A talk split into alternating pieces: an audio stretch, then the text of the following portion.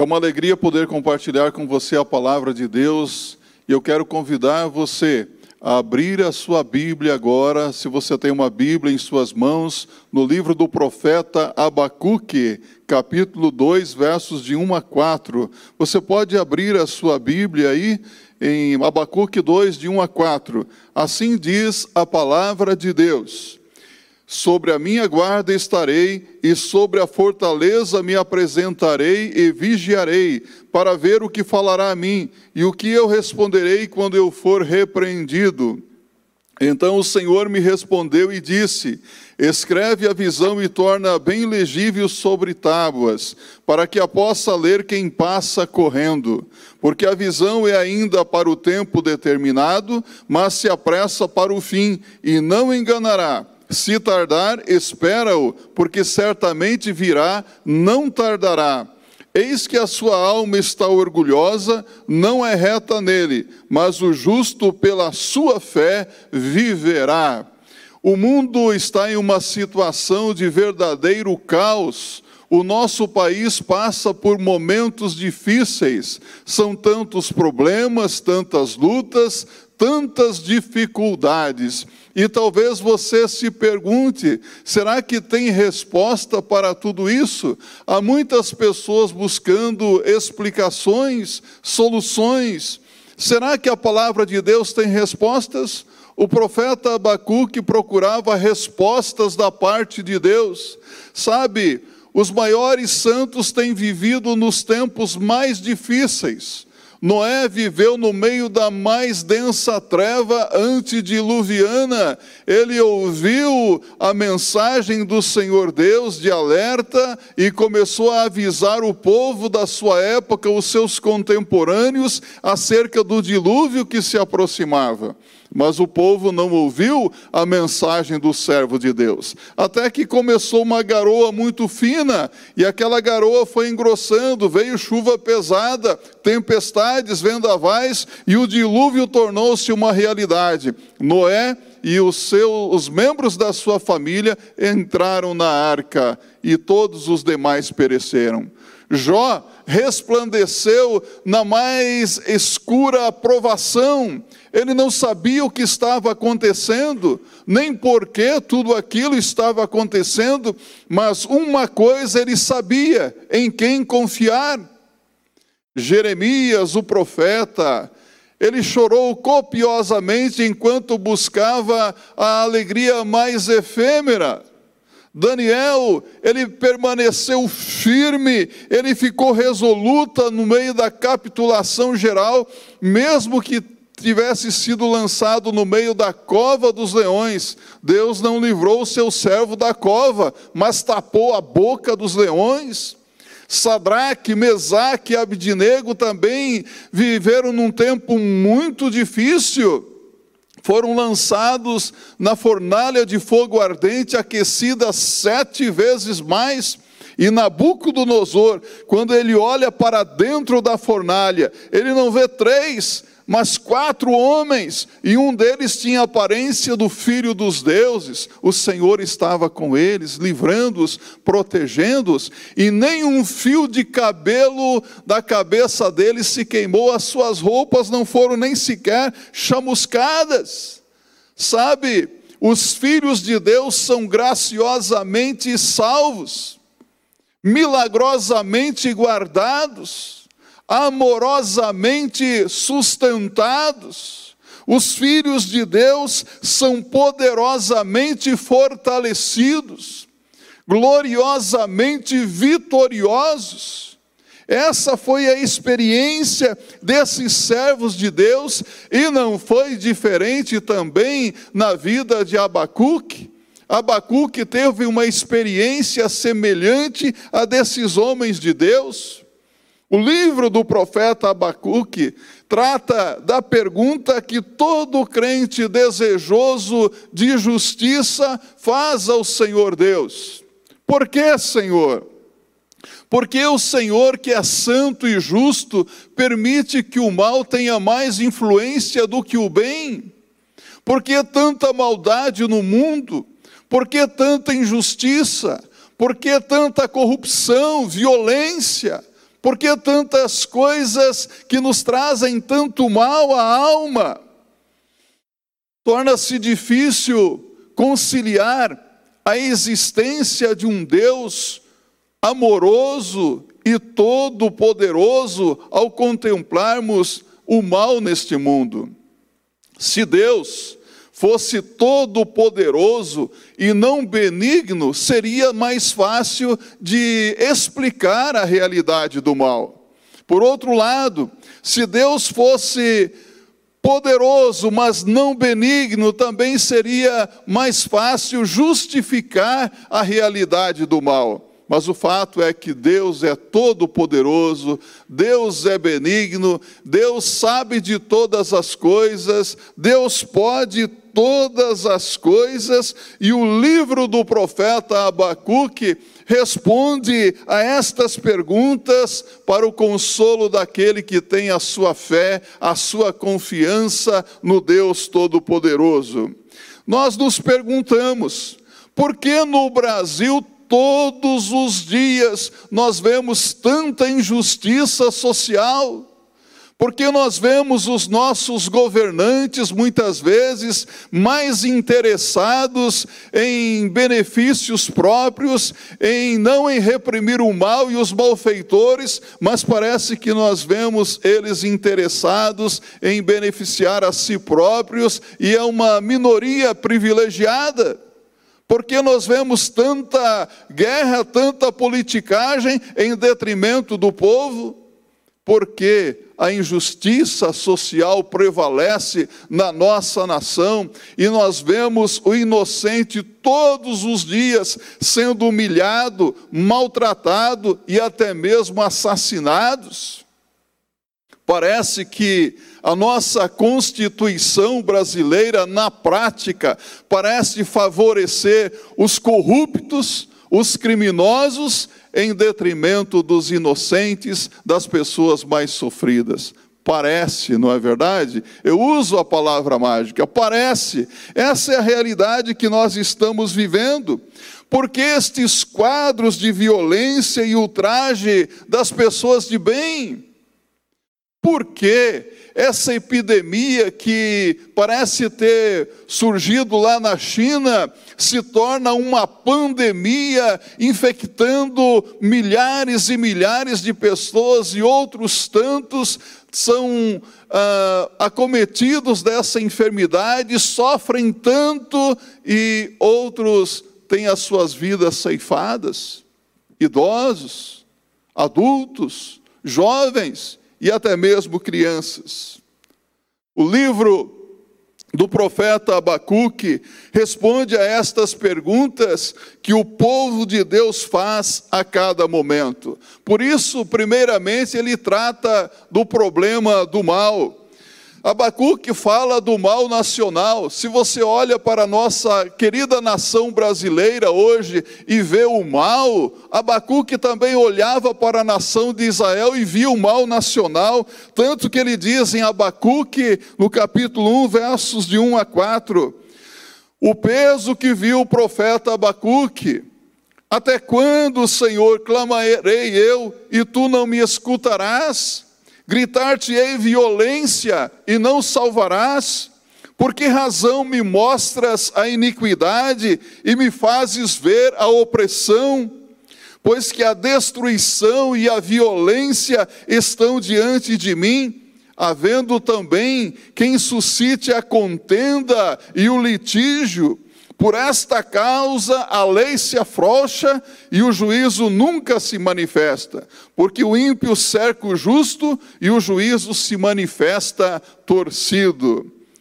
Basta acompanharmos as notícias que são transmitidas diariamente nos jornais, nos telejornais, ver o que está sendo escrito, está sendo veiculado para inteirar-se dos quadros de violência, ultrajes e injustiças que a cada dia são cometidos na nossa pátria. O profeta está perplexo ao ver tanta violência, ao ver a corrupção, ao ver a contenda, Mas o que lhe deixa ainda mais perplexo é perceber que pessoas conhecedoras da verdade da palavra de Deus não demonstram um mínimo de respeito e de amor para com o seu próximo. Isso o entristece profundamente. Mas o mal não é apenas nacional, o mal é uma realidade internacional Observe que ele continua no mesmo capítulo 1, a partir do verso 5, dizendo: Porque eis que suscita os caldeus, nação amarga e impiedosa, que marcha sobre a largura da terra, para apoderar-se de moradas que não são suas. Horrível e terrível é dela mesmo sairá o juízo e a sua dignidade, e os seus cavalos são mais ligeiros do que os leopardos, e mais espertos do que os lobos à tarde. Os seus cavaleiros espalham-se por toda parte, os seus cavaleiros virão de longe, voarão como águias que se apressam a devorar. Eles todos virão para fazer violência, os seus rostos buscarão o vento oriental e reunirão os, os cativos como areia, e escarnecerão dos reis e dos príncipes, farão zombaria. Eles se rirão de todas as fortalezas, porque amontoarão a terra e as tomarão. Então muda a sua mente e seguirá e se fará culpado, atribuindo este poder ao seu Deus.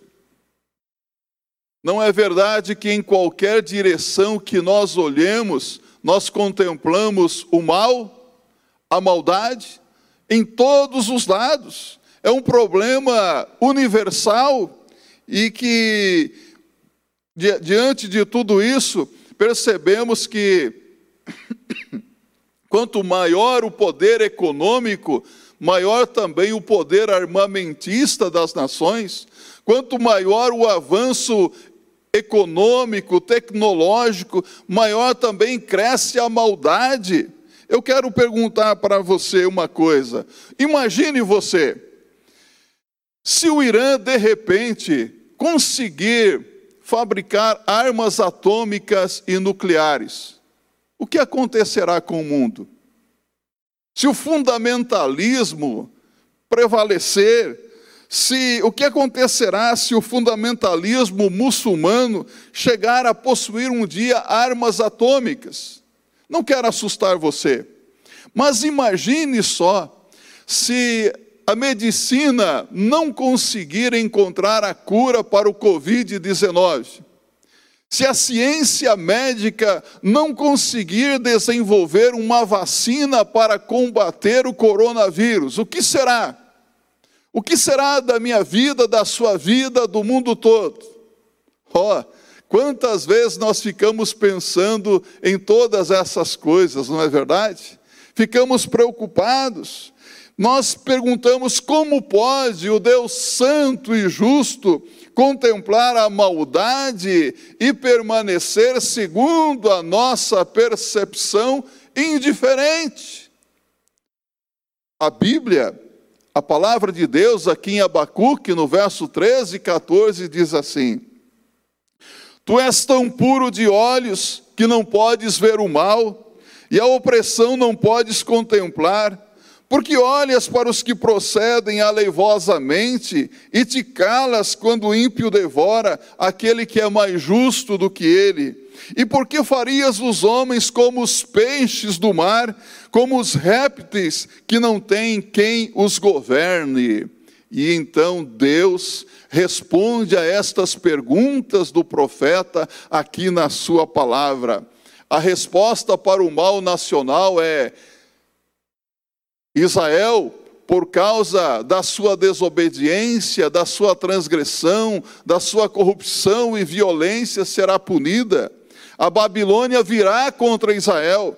Porém, a Bíblia diz no verso 8 do capítulo 2 de Abacuque que a Babilônia também não ficará impune, será castigada.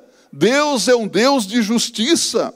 A palavra de Deus e a fé na palavra dão paz à alma do crente que busca o alívio no Senhor, dão paz à alma do crente ao saber que Deus está atento, Deus não está alheio, Deus vê, Deus sabe e Deus responde. Deus está no controle do universo, das nações do mundo, levanta um reino e desaparece, mas Deus permanece no seu trono de glória. Deus está no controle de tudo, está no controle da minha vida, da sua vida. Vejamos, no verso 3 do capítulo 2, a Bíblia diz: Porque a visão é ainda para o tempo determinado, mas se apressa para o fim, e não enganará. Se tardar, espera-o, porque certamente virá, não tardará. No verso 12 do mesmo capítulo 3, com indignação marchaste pela terra, com ira trilhaste os gentios. Sabe o que a Bíblia está dizendo? Um dia o homem ímpio, maldoso, será castigado. Deus vai castigar cada um deles. A Bíblia diz em Gálatas capítulo 6, verso 7: tudo quanto o homem semear, isso também se fará, porque o, que semeia da carne, da carne colherá a corrupção. Deus não se deixa enganar, com Deus não se brinca. Deus castigará a maldade dos ímpios. Sabe, a Bíblia diz em Hebreus 10, verso 37, porque ainda um pouquinho de tempo, e o que há de vir virá, não tardará. Quem é que virá? Jesus virá. Deus não nos fez para o caos, Deus não fez o povo dele para o caos, por isso o Senhor nos livrará, o Senhor tem nos sustentado, o Senhor tem nos guardado, e um, daqui a pouco tempo o Senhor virá para levar a sua igreja, porque Deus não fez a sua igreja para o caos. Eu creio que nós estamos aí na, na iminência da segunda vinda de Jesus Cristo ao mundo. É, é naquele momento em que os ponteiros estão prestes a dar meia-noite, a um décima hora da vinda de Jesus. Jesus pode voltar a qualquer momento para levar o seu povo, a sua igreja, porque ele não fez a sua igreja, o seu povo, para viver no meio do caos. Sabe, sem a orientação da palavra de Deus, a alma não encontra descanso e fica presa ah, em filosofias, em ideologias, fica presa ao agnosticismo, ao niilismo. Aí você me pergunta, pastor, mas o que, que é, tem a ver isso? O que, que é agnosticismo, niilismo? A bem da verdade, há pessoas que percebem todas essas atrocidades que têm acontecido e se refugiam e se tornam presas do agnosticismo, passam a viver como se Deus não existissem. Não negam a existência de Deus, mas vivem neste mundo como se Deus não existisse. Eu tive um professor no curso de mestrado que disse assim: Eu sou agnóstico. E eu perguntei: O que você quer dizer quando diz que é agnóstico, já que você não nega a existência de Deus? Ele disse: Bem, eu não vivo como se Deus existisse, porque eu não tenho conhecimento do verdadeiro Deus como você tem. Que coisa, hein? Outras pessoas se tornam presas do niilismo, ou seja, levam uma vida sem propósito algum e vivem apenas para aqueles que podem lhe dar alguma coisa, lhe oferecer algo, buscam retorno, algum benefício de alguém. Como é triste viver assim. Um filósofo judeu disse: depois do holocausto torna-se impossível crer em Deus. Sabe por que, que ele disse isso? Porque ele não teve o consolo da palavra, a orientação da palavra de Deus que traz refrigério para a alma, que dá sentido de que um dia todo mal será vencido, todo mal um dia se acabará. Deus pode até, aos nossos olhos, demorar o seu juízo, mas Deus não se demora, não. Deus tem um tempo para tudo. A Bíblia diz em Eclesiastes, capítulo 3, no verso 1: tudo tem o seu tempo determinado por Deus, e há tempo para todo o propósito debaixo dos céus. E você sabe o profeta Jeremias, que chorou copiosamente enquanto buscava a mais efêmera alegria, ele observando toda a situação de seus dias, ele disse algo inspirado pelo Espírito Santo de Deus e que traz muito alento para os nossos corações no dia de hoje também. Mostra que Deus é misericordioso e por isso ele espera o arrependimento dos homens ímpios, dos pecadores. Jeremias diz assim: As misericórdias do Senhor são a causa de não sermos consumidos, porque as suas misericórdias não têm fim Novas são cada manhã, grande é a tua fidelidade. A minha porção é o Senhor, diz a minha alma, portanto esperarei nele. Bom é o Senhor para os que se atêm a Ele, para a alma que o busca. Bom é ter esperança e aguardar em silêncio a salvação do Senhor. Sabe, o apóstolo Pedro, no Novo Testamento, na sua segunda carta, no capítulo 3, no verso 9, declara: O Senhor não retarda a sua promessa, ainda que alguns a tenham por tardia, mas é longânimo para convosco, não querendo que alguns se percam, senão que todos venham a arrepender-se. Então, no tempo certo, Deus trará o juízo, mas Deus é misericordioso. Deus deseja a salvação de todo pecador. Diante de tudo isso, a segunda coisa que vemos no livro do profeta Abacuque é que a firmeza do crente está na sua fé em Deus.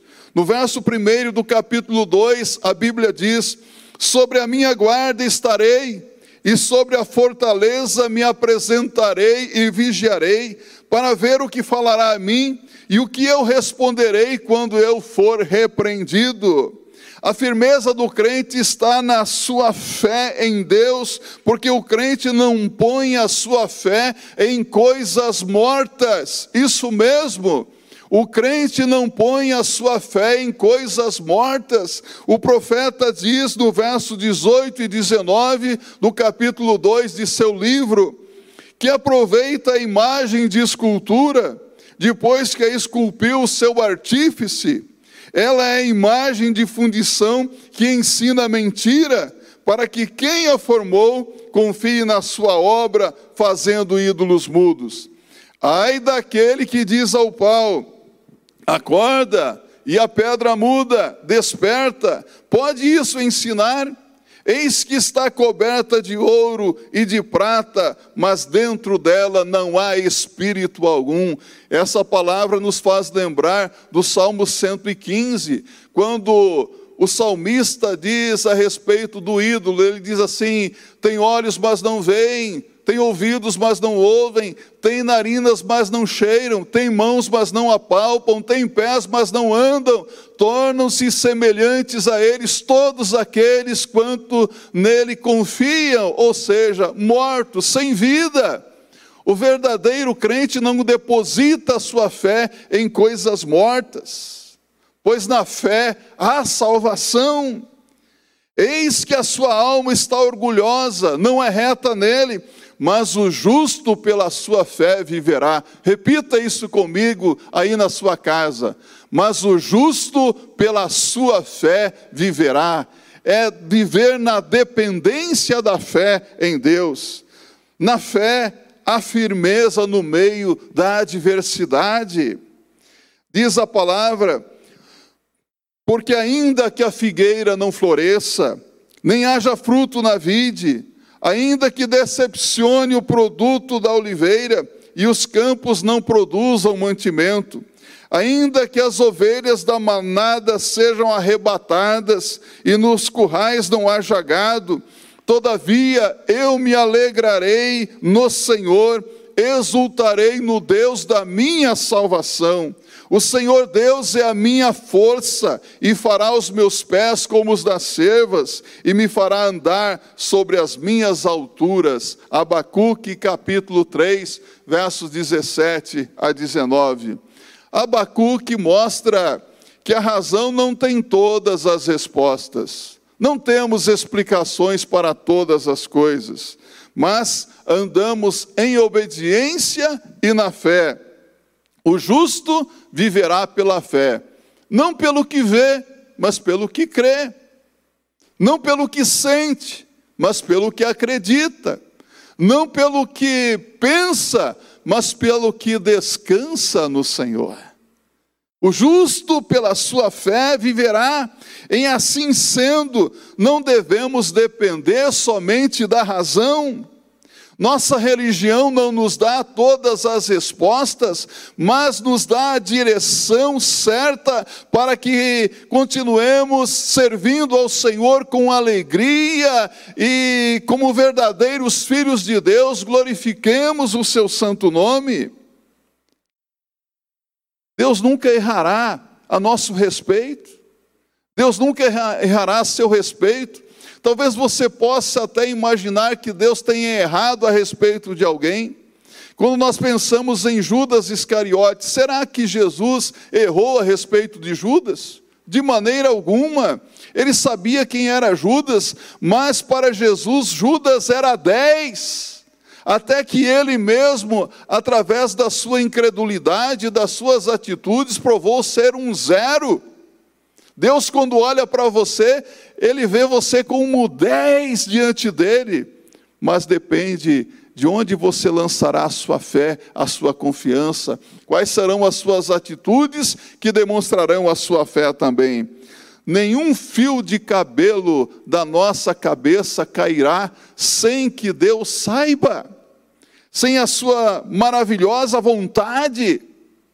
No mínimos detalhes, Deus observa tudo. O cuidado de Deus é real, mesmo sem explicação de todas as coisas, nós precisamos obedecer em tudo.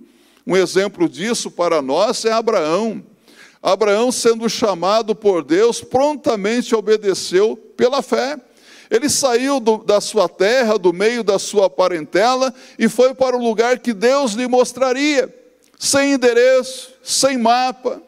Quando já avançado em dias, recebeu a promessa de que daria, teria um filho, Isaac, o filho da promessa, ele não duvidou, mas pela fé começou a empurrar o carrinho de bebê.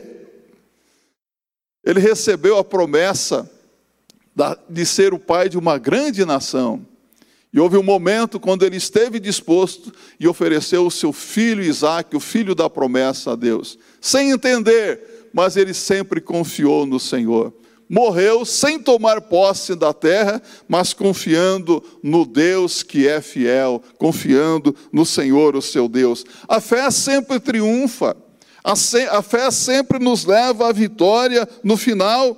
Portanto, se a vista não vê nos currais o gado, não vê flores na figueira, não vê mantimento nos campos, todavia eu me alegrarei no Deus da minha salvação, exultarei no Deus da minha salvação, mesmo que a razão não tenha respostas, mesmo que não haja explicação para tudo, o profeta exulta na sua esperança e se firma na fé de Deus que o fortalece, porque ele vê Deus fazer os seus pés andarem altaneiramente. Como que Deus é bom!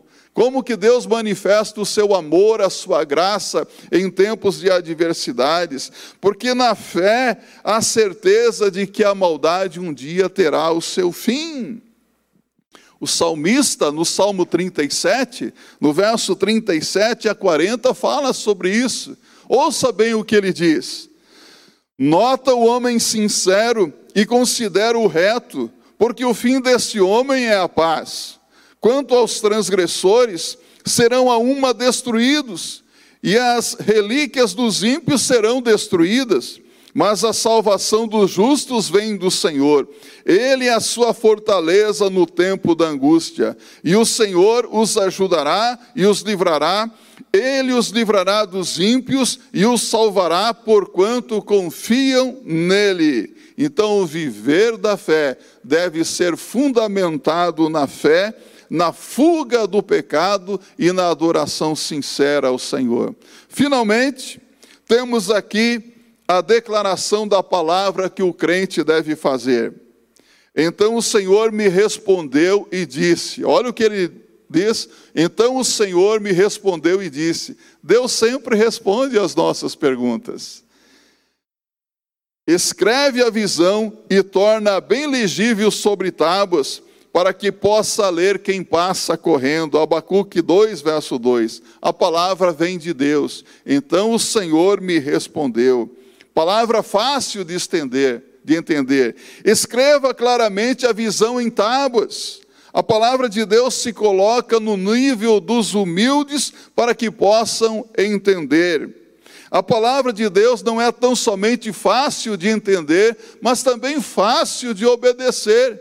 Quem diz isso é o apóstolo João, na sua primeira epístola, no capítulo 5, verso 3, porque este é o amor de Deus que guardemos os seus mandamentos, e os seus mandamentos não são pesados. A palavra de Deus não é um mistério impenetrável. O que nós devemos fazer é observar a palavra, ler a palavra, meditar na palavra, obedecer a palavra do Senhor, fazer como o salmista no Salmo 119, no verso 97. Quanto amo a tua lei, é a minha meditação em todo o dia. Concluindo esta palavra, o livro do profeta Abacuque nos orienta para entender que Deus finalmente castigará toda a maldade. Um dia todo o mal chegará ao fim. Não há mal que dure para sempre nem bem que acabe algum dia. E quanto aos homens ímpios, os corruptos, os criminosos, os que estão sempre querendo levar vantagem no meio das situações de adversidade, aqueles que humilham os inocentes, maltratam e trazem prejuízo ao povo, o que a palavra de Deus está dizendo, que eles não ficarão impunes. Deus irá punir cada um deles. E o homem temente a Deus, o justo viverá pela sua fé em Deus. Firmado na sua fé em Jesus, encontra a salvação. Firme contra o mal, a firmeza no meio dos mais fortes vendavais da vida, vendavais provocados muitas vezes não por Deus, mas por causa do pecado do homem, da rebelião do homem contra Deus. Que Deus abençoe a sua vida, para que, mesmo não entendendo todas as coisas, você possa obedecer a Deus em tudo, permanecer firme contra o mal, mas firmado na sua fé em Jesus Cristo. Que assim seja, para a glória de Deus. Amém.